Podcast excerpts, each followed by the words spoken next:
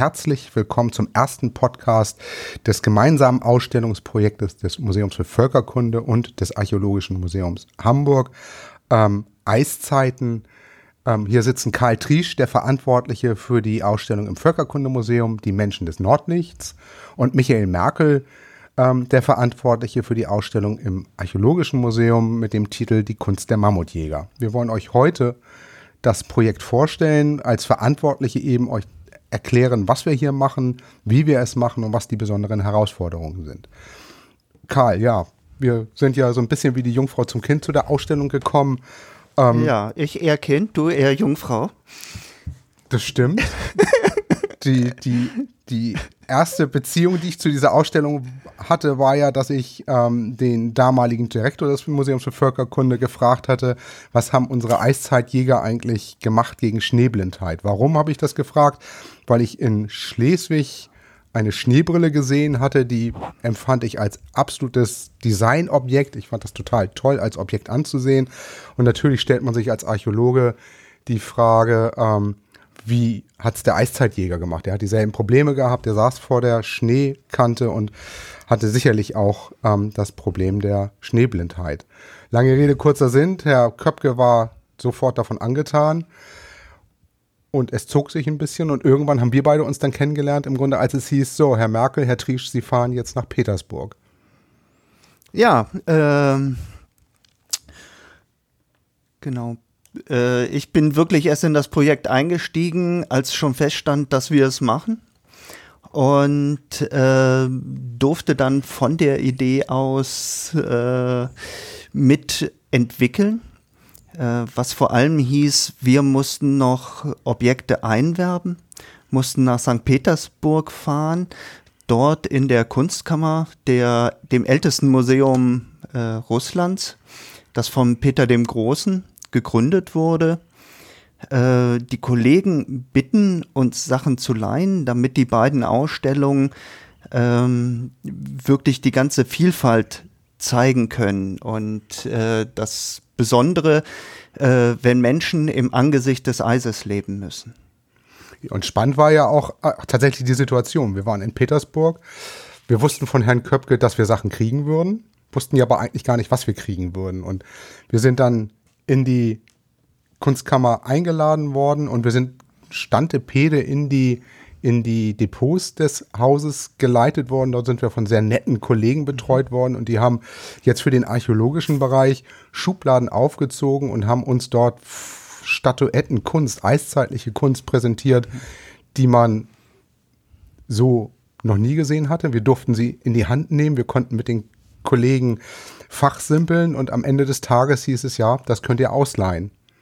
Und für euch war es ja eigentlich im Nachhinein ähnlich. Ja, äh, es war ein wahnsinnig herzliches Willkommen und äh, ein großes Entgegenkommen. Und Depot ist äh, vielleicht von der Ausstattung her richtig, aber äh, man sollte es vielleicht eher Schatzkammer nennen, die mhm. sie uns geöffnet haben ähm, weil das schon einmalige Dinge sind. Sowohl die paläolithischen Funde, äh, solche Kunstwerke in dem Alter, in dieser Fülle wird man vielleicht in keinem anderen Museum finden. Äh, genauso wie die ethnografischen Objekte, die wir für unsere Ausstellung äh, geliehen bekommen haben, sind halt die ältesten aus äh, der Gegend in Alaska, dem Beringmeer, weil das war ja früher russische Kolonie und deshalb sind die da hingekommen. Ja, also gerade das, das, was du gerade sagst, diese, diese unglaubliche Bandbreite, die da ist. Man muss sich das vorstellen, jetzt auch nochmal für die Archäologie, aber mir ging es mit dem ethnografischen Teil genauso. Die haben, wenn es in Österreich zwei Frauenstatuetten gibt aus dem Jungpaläolithikum, also etwa 35.000 Jahre alt, haben wir in Petersburg über einen Daumen 20 Figuren gesehen. Und wenn ich die ethnografische Abteilung der Ausstellung mal Revue passieren lasse, da geht einem ja das Herz über, was man da, ähm, was man da zu sehen bekommt und was es alles tatsächlich gibt. Also ich habe da in, in Erinnerung die eine Tracht eines eines Inuits, der ähm, der sah aus für mich wie Batman. Der, hat, der hatte Flügel hinten und da war dann als, als Objektbeschreibung, dass das eben ähm, als Schutz gegen Auseinandersetzungen schildartiger Schutz auf dem Rücken sitzt. Also Dinge, wo man, das kann man sich kaum vorstellen, was es tatsächlich gibt als Sachkultur aus, aus, aus diesen subarktischen Bereichen. Ja, ja, es gibt da eine, eine ungeheure Vielfalt an Dingen, die aus Materialien gefertigt sind. Äh, Masken, äh, Augenschutz, äh, Verzierungen mit Federn, ganze Mäntel, die aus, äh, nur aus Federn bestehen. Ähm, die ihr natürlich leider in der Archäologie äh, überhaupt nicht finden könnt, weil solche Dinge halt sehr vergänglich sind. Und wenn man jetzt nur äh, die Dinge, die äh, gut haltbar sind, betrachtet, äh, kriegt man einen ganz falschen Eindruck von äh, der Materialfülle, von äh, auch der Lebensfreude, die mhm. bei diesen Leuten herrscht. Ja, auch, auch die Farbigkeit. Das ja. ist ja auch so das, das Klassiker. Syndrom des Archäologen, des klassischen Archäologen. Alle Marmorfiguren sind weiß. Heute wissen wir, dass sie angemalt waren. Ähm, die Frauenstatuetten aus dem Jungpaläolithikum, die vor 20, 30.000 Jahren in den Boden gekommen sind, sind heute natürlich auch weiß, aber wir wissen eben nicht, ob sie angemalt wurden oder nicht. Auf der anderen Seite ahnen wir es, weil einer der Figuren, die uns die Kollegen in Petersburg in die Hand gedrückt haben, war tatsächlich ja noch schwarz angemalt wenigstens. Und eindrucksvoll war für mich auch bei der in der, in der Ethnographie, die, dass es nicht nur Federmäntel gab, sondern auch Mäntel, die aus, aus aus Därmen gemacht worden sind, aus, mhm. aus Vogelbälger. Das ist ja ein Material, das ist ja an sich schon extrem empfindlich, mhm. dass man daraus eine Regenjacke baut, näht. Das ja. ist für mich unverständlich oder ja, unglaublich. Ja. Daumhaut ist halt total wasserdicht. Und wenn du auf dem eiskalten Meer äh, jagen gehst, ist es natürlich wichtig, äh, dass deine un warme Unterkleidung, die Felle, die du anhast, äh, nicht nass werden. Und da war Darm einfach die beste Kleidung, um die Nässe von der wärmenden Kleidung abzuhalten. Und äh, äh, die sind so dünn und durchsichtig, dass man die auch als Seezeichen benutzt hat. Man hat da Lichter, man hat die aufgestellt, die sind sehr steif, mhm. und hat Lichter reingestellt, um halt ähm, Landpunkte zu markieren. Für die Jäger, die noch zu lange draußen waren, als es dunkel wurde. Ja, großartig. Womit wir auch schon bei dem Thema sind, was, was, was für Herausforderungen danach auf uns zukamen. Ähm, für uns war es zum Beispiel so, im, im, im Ausstellungsgeschäft ist es so, man hat das alles gesehen. Wir waren, kamen total enthusiastisch aus Petersburg zurück, haben uns Gedanken gemacht, was wollen wir ausstellen und haben eine Liste angefertigt von 100 Objekten. Wohl mhm. von der, davon ausgehend, dass wir ähm, von 100 Objekten 10 Objekte bekommen, weil sie in einem Zustand sind, dass sie reisen können, weil man sie ausleihen mag, weil sie öfters ausgeliehen werden. Am Ende des Tages waren es aber nicht 10 Objekte, die wir bekommen haben, sondern alle 100 Objekte, die wir bekommen haben. Das war für uns mhm. die erste Herausforderung. Wie kriegt man mit dem Quadratmeter, dem Budget und den Objekten eine saubere Ausstellung hin. Mit 10 ist leichter als mit 100, aber ihr habt ja auch große Probleme, was oder eine große Herausforderung, ähm, was die Objekte betrifft, die ihr bekommt. Ja, ähm, wobei die, die Herausforderung für unsere Ausstellung natürlich anders gelagert ist. Es ist ja so, wir haben eine große, gute Sammlung, auch für den arktischen zirkumpolaren Raum. Äh, und könnten im Prinzip auch eine Ausstellung ohne Leihgaben machen. Nur die Kollegen in St. Petersburg haben natürlich ein paar einmalige Highlights, die wir dazu nehmen wollten zu unserer Sammlung, um halt den Besuchern noch mehr bieten zu können. Vor allem auch eine größere zeitliche Tiefe, da die Objekte aus St. Petersburg meist so 100 Jahre älter sind als das, was wir in der Sammlung haben. Äh, die Herausforderungen für uns, für, für unsere Objekte und für die St. Petersburg-Objekte sind gerade die Materialien, mhm. über die wir gesprochen haben.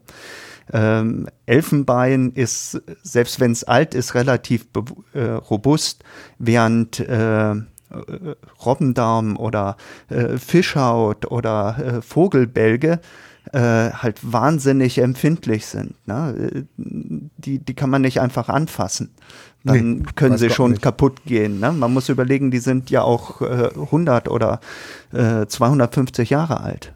Mhm. Das stelle ich mir auch wirklich aufregend vor, wenn man dann in, nachher die Objekte in Hamburg hat, wenn ihr die Kisten das erste Mal aufmacht und mit eurem Restaurator und dem Kurier davor steht und sagt, so jetzt wird Nägel mit Köpfen, werden Nägel mit Köpfen gemacht und wir platzieren das Objekt in der Vitrine. Das stelle ich mir sehr spannend vor, weil das ist für uns natürlich einfacher. Ne? Da kommt ein kleines Aluköfferchen, da sind 20 Figürchen drin, die werden mit schön behandschuhten Händen rausgenommen und wir werden sie in die, in die Vitrine platzieren und damit ist das, das Gros der Arbeit gemacht. Ähm, aber auch das ist ja noch eine Herausforderung, die wir beide ja stemmen müssen, den Transport hierher. Ne? Da haben wir ja ich weiß nicht, wie viele Wochen haben wir damit jetzt zugebracht, gerade du besonders, der, der Konversation oder der Kommunikation mit, mit den Kollegen in Russland und wir sind ja noch nicht ganz durch damit.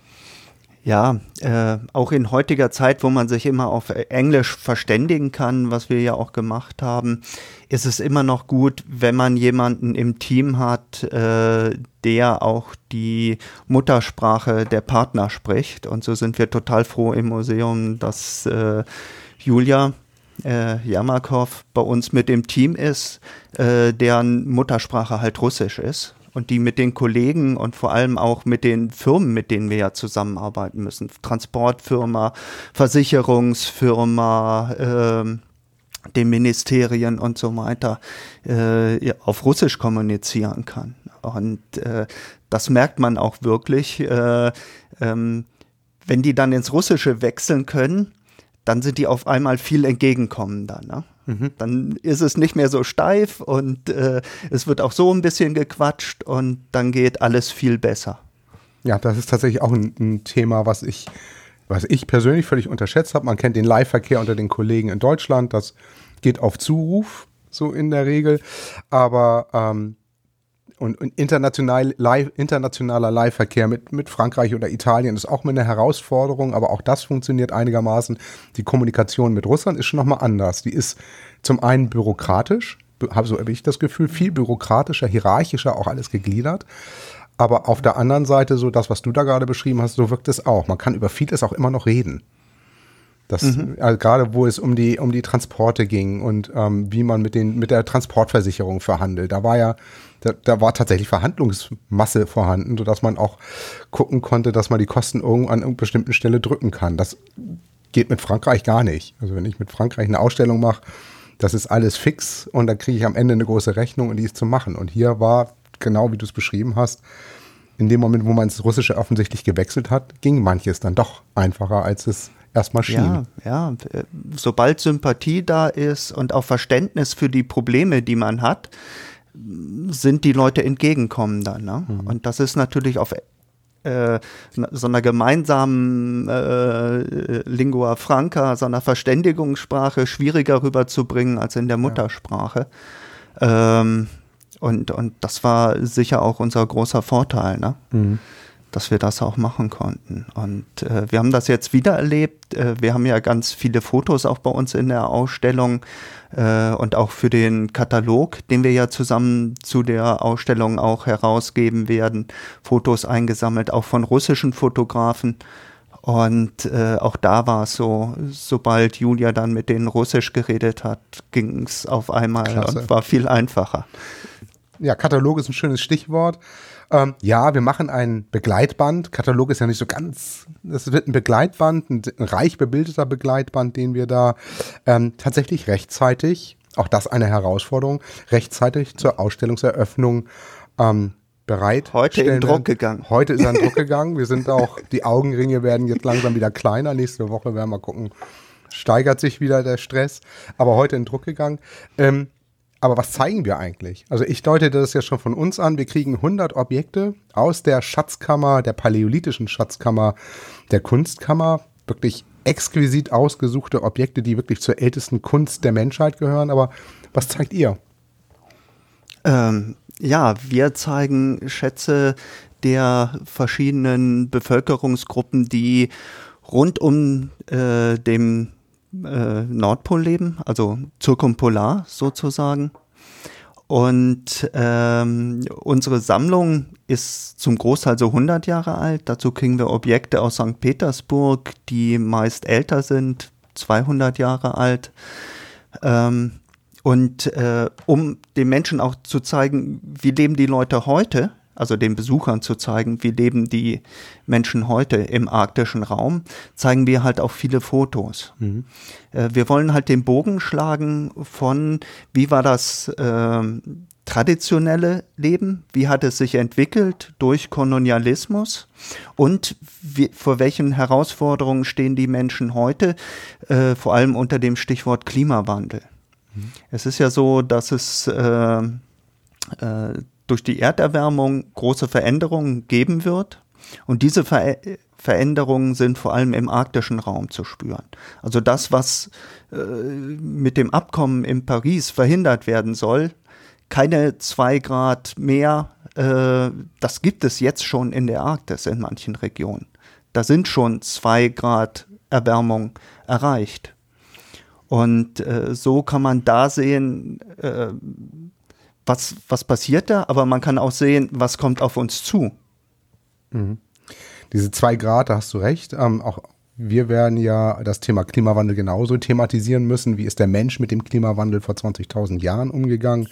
Ähm, dass diese zwei Grad tatsächlich schon passieren, ähm, sieht man auch daran, ähm, dass immer mehr Mammutkadaver ja an die Oberfläche kommen. Der Permafrostboden taut auf und es ist mittlerweile ja sogar so, dass es tatsächlich Menschen gibt, die sich davon, die davon leben können, ähm, sibirisches Elfenbein zu sammeln und auf den Weltmarkt zu bringen. Also auch das ist ein, ähm, ein, bestechendes, ein bestechender Hinweis dafür, dass wir es tatsächlich mit dem Klimawandel da zu tun haben, was die Folgen sind was dieser Klimawandel derzeit auslöst, können wir mit unserer Generation wahrscheinlich noch gar nicht ausmachen, unsere folgenden Generationen werden da sicherlich noch mehr mit zu tun haben. Spannende Frage für mich wäre jetzt aber noch, was zeigt ihr denn aus eurem Bestand? Also was ist da, der, der, dein Highlight ja, ja. aus eurem Bestand, wo du sagst oh. so, lange nicht gezeigt. Ich weiß, du könntest jetzt zehn, aber ein. Ähm, Eins. Zwei. Das ist grausam. Aber ähm, ja, also ich mag äh, sehr gerne auch die Masken äh, der Yupit. Das ist ein, äh, eine Ethnie, die an der Beringstraße auf Alaska hauptsächlich wohnt. Und die haben Masken aus äh, Holz geschnitzt und äh, total abgefahrene Sachen. Also äh, wir haben eine Maske, da kommt aus dem Gesicht äh, als Nase äh, halt der Kopf vom Papageientaucher. Äh, das ist so ein Vogel mit einem bunten Schnabel mhm. aus der Arktis. Und äh, weil diese Masken oder wir haben eine andere Maske, äh, da reitet halt ein Schamane auf dem Biber, während sein Leib zerrissen wird. Äh, das hängt damit zusammen, dass äh, Schamanen ähm, mit Hilfe von ihren Hilfsgeistern, die meist Tiere sind, Jenseitsreisen machen, also Reisen in die andere Welt machen um äh, äh, bestimmte Dinge in Erfahrung zu bekommen. Also warum war der Jäger jetzt lange nicht mehr erfolgreich? Oder ähm, warum sind so viele Leute in letzter Zeit krank geworden oder so? Und dann reist er in die Geisterwelt, um zu erfahren, was ist bei uns falsch, wie kann man das ändern, dass solche Sachen nicht mehr passieren.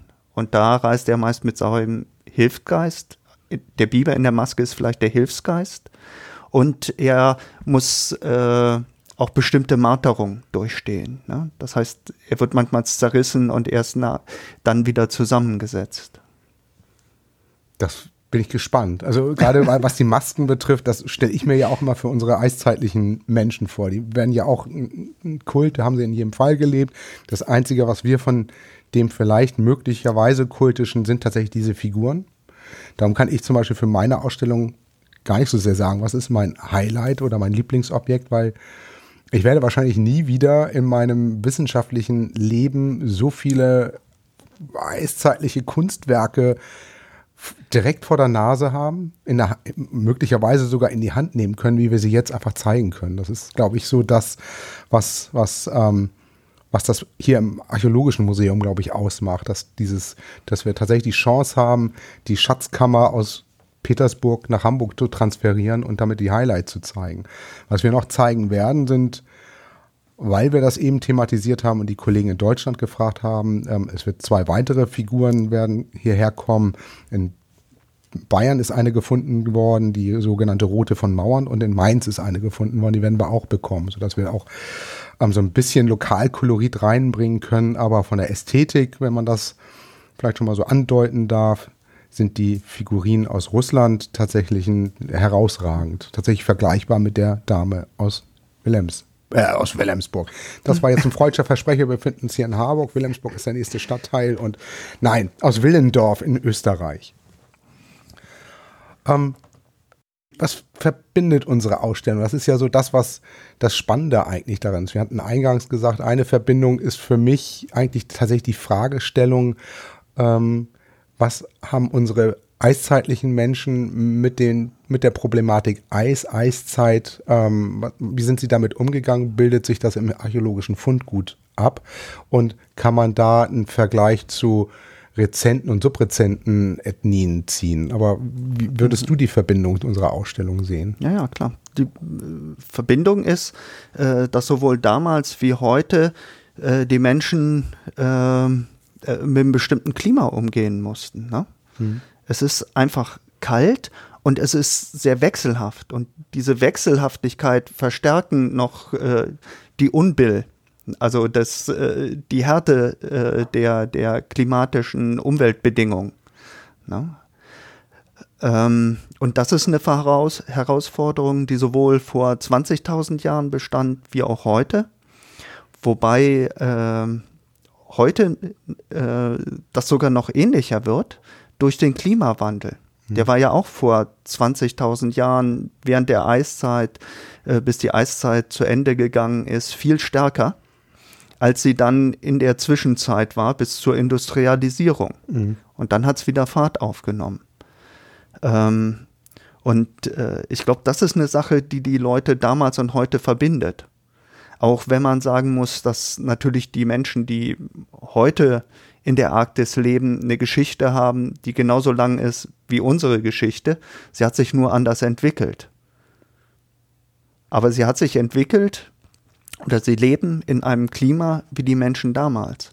Mhm. Und wenn man sich die heutigen Menschen, die um die Arktis äh, leben, anschaut, dann sieht man, dass es zwar bestimmte Probleme gibt, die manchmal ähnlich gelöst werden, aber manchmal auch anders. Mhm. Es gibt auch eine große Vielfalt. Und das wird damals sicher nicht anders gewesen sein.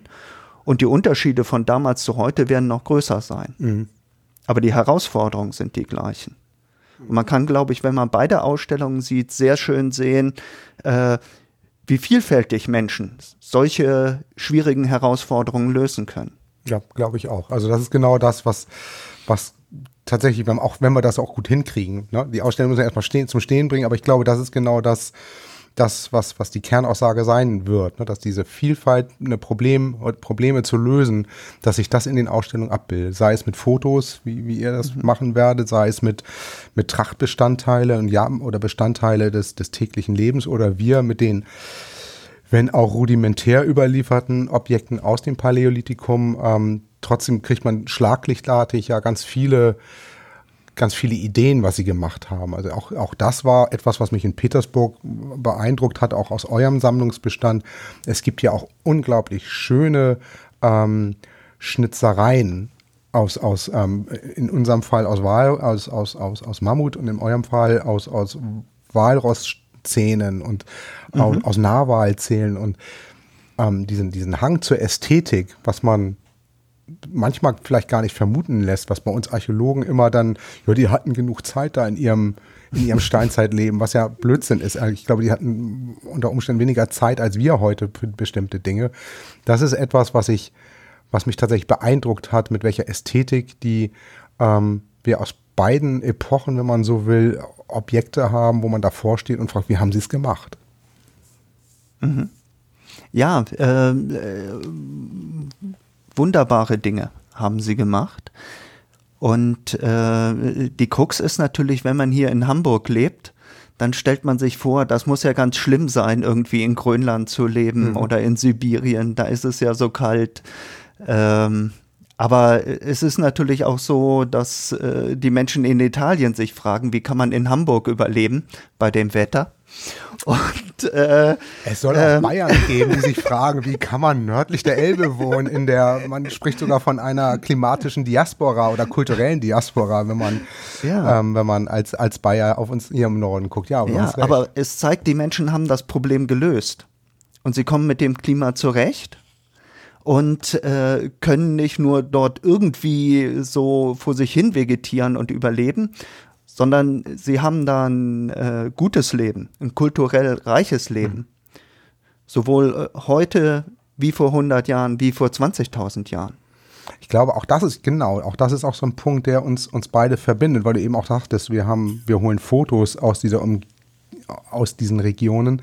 So was ähnliches machen wir ja auch. Wir haben ja einen Fotoart-Wettbewerb ausgelobt, zusammen mit einer großen Fotoplattform, mit dem Hintergrund der der, der Idee, äh, Menschen zu finden, die vor Ort leben und den Klimawandel zu fotografieren. Warum haben wir das gemacht? Weil wir über Fotos auf dieser Plattform, IM heißt die, ganz ähnlich wie Instagram, gestolpert sind, wo es Menschen, die in, in auch riesigen Städten in Sibirien leben, wo man denkt, da ist eigentlich überhaupt nichts los, aber es ist ein total buntes, Kulturleben da mit Theater und Mode und Fotografie, wo wir auch gedacht haben, dass das ahnt ja keiner. Jenseits des normalen fotografischen Mainstreams, den man immer so vor Augen hat mit Hochglanzbildern, gibt es, entsteht da auch, äh, vielleicht auch gerade deshalb eine Kultur, die unglaublich vielfältig ist und das versuchen wir eben auch mit Fotos auf unsere Art und Weise abzubilden, ganz ähnlich, denke ich mal, wie ihr das machen werdet.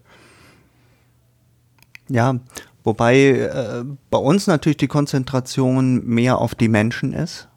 Ähm, wir haben hauptsächlich Fotografien, wo Menschen gezeigt werden, aber auch in Situationen, die man so nicht erwartet. Eins meiner Lieblingsbilder ist zum Beispiel von äh, Kindern in Kanada, äh, einer Inuit-Familie, die im Wohnzimmer Basketball spielt. Ja. Weil, aber genau, äh, ja, genau, aber das, genau weil das es ist draußen ja. zu kalt einfach, aber ja. sie spielen gerne Basketball und da muss es halt im Wohnzimmer sein. Ne? Ja, und das, genau das ist das, was ich meinte. Über solche Bilder, das ist etwas, was es, was es wirklich ausmacht. Und ich glaube, das wird auch diese Ausstellung total spannend machen. Das ist, man erwartet das erstmal nicht und kommt dann mit solchen, wird mit solchen Bildern konfrontiert. Und klar, in dem Moment, wo man sie sieht, versteht man es auch. Und das freut mich ganz besonders. Lass uns mal darüber reden, was wir machen. Also ähm, wir werden am 18.10. die Ausstellung offen haben, aber wir, wir machen ja mehr. Also es ist ja nicht nur, wir werden nicht nur eine Ausstellung dahinstellen, sondern wir werden auch einige andere Dinge machen. Es wird von unserer Seite sogenannte Kuratorenführung geben. Das bedeutet, dass also wir als, als Ausstellungsmacher ähm, durch die Ausstellung führen. Aber was, was werdet ihr noch machen? Ja, natürlich haben wir auch ähm, Führung in der Ausstellung. Wir haben öfters Sonntagsführungen, normale. Wir werden ja auch, äh, da hier im Museum die Eröffnung am 16. Oktober stattfindet, werden wir am Wochenende danach äh, noch einen Thementag machen, wo wir auch Kuratorenführungen haben, wo ein Film gezeigt wird. Und im nächsten Jahr werden wir ein großes Filmfestival machen mit Was zeigt ihr da? Filmen äh, aus der nordamerikanischen Arktis. Kanada, Alaska, Grönland, ähm, von Filmemachern aus der Region. Also, äh, Native Filmemachern oder, oder quer durch den Jahr? Ja, es ist noch nicht ganz festgelegt, mhm. was wir machen. Ne? Also möglicherweise auch andere Filmemacher, die hingereist sind und dann mit der Bevölkerung dort zusammenarbeiten. Mhm. Was wir auch erwähnen sollen, wir werden gemeinsam eine Vortragsreihe machen. Wir werden ausgesuchte Spezialisten, das klingt jetzt größer als es ist, aber wir werden ausgesuchte Spezialisten eben äh, in den jeweiligen Häusern haben, die eben zu einzelnen Themen auch referieren. Also wir werden den, den Ausgräber der ältesten, jetzt nenne ich doch mal, der ältesten Venus ähm, der Welt werden wir hier in Hamburg haben. Der wird ähm, über seine Ausgrabung in der Schwäbischen Alb berichten. Genauso werden wir ähm, hier auch Kollegen haben, die zum Thema Klima berichten werden. Ich glaube, ethnografische mhm. Vorträge werden wir auch hier im Haus haben, wenn ich das jetzt richtig sehe.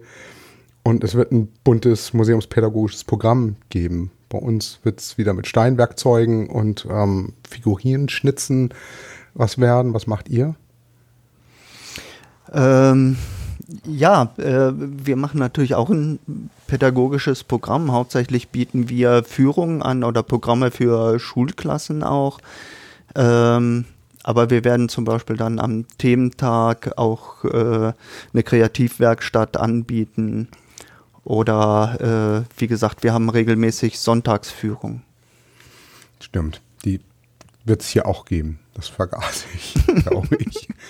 Ja. ja, bei der Vielfalt kann man schon das eine oder andere vergessen. Ja, ich glaube, wir haben auch tatsächlich die Hälfte vergessen, wenn, mhm. denn unsere äh, Kollegen in der Museumspädagogik sind noch hochaktiv dabei, die Programme zusammenzustellen. Wir werden zur langen Nacht einen gemeinsamen Aufschlag ja. ähm, ähm, wagen im, im kommenden April.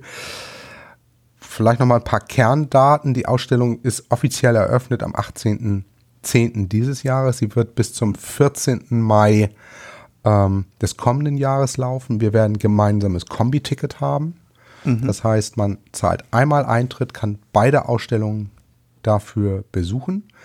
Wir werden ähm, einen Blog haben. Den Blog werden wir, ähm, den Link zum Blog werden wir nachher in dem in dem Beitrag zu unserem Podcast ähm, veröffentlichen. Wir werden ähm, gemeinsam ähm, gemeinsam wahrscheinlich auch Ausstellungen führen. So ist der Plan ist, dass ich also, also dass die Kuratoren mhm.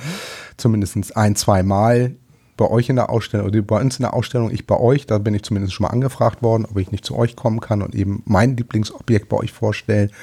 Da musst mhm. du mich noch ein bisschen briefen. ähm, aber alles Dinge, Schneebrille? Die, die Schneebrille wäre eine Option. Ich könnte mich auch auf die eine Venusfigur kaprizieren, die ihr aus der Kunstkammer bekommt und dazu was erzählen. Wir werden schauen.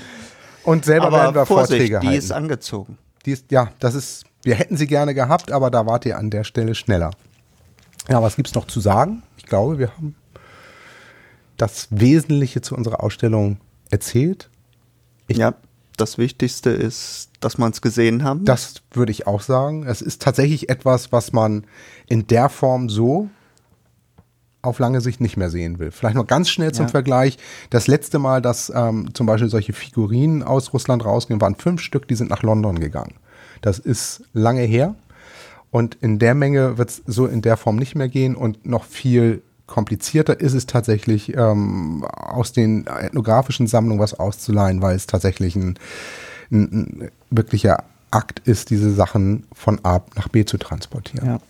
Die gehen einfach kaputt, wenn man sie zu oft ja. transportiert. Und äh, dass da unsere herausragende Sammlung mit der herausragenden Sammlung aus St. Petersburg zusammenkommt, äh, wird so auch nicht mehr passieren. Ja, also, liebe Zuhörer, ich würde oder wir würden uns sehr freuen, wenn ihr uns besuchen kommt. Zu den jeweiligen Sonderveranstaltungen, aber auch zu den ganz normalen Öffnungszeiten, die Museen in Hamburg und in Deutschland haben jeweils von Dienstags bis Sonntags auf. Und in Hamburg ist es sogar so, dass die Kinder freien Eintritt haben. Also es ist ganz günstig, als ganze Familie ins Museum zu kommen, weil für Kinder wird in Hamburg kein Eintritt gezahlt. Ja, herzlichen Dank, Karl. Ja, ich danke dir auch, Michael.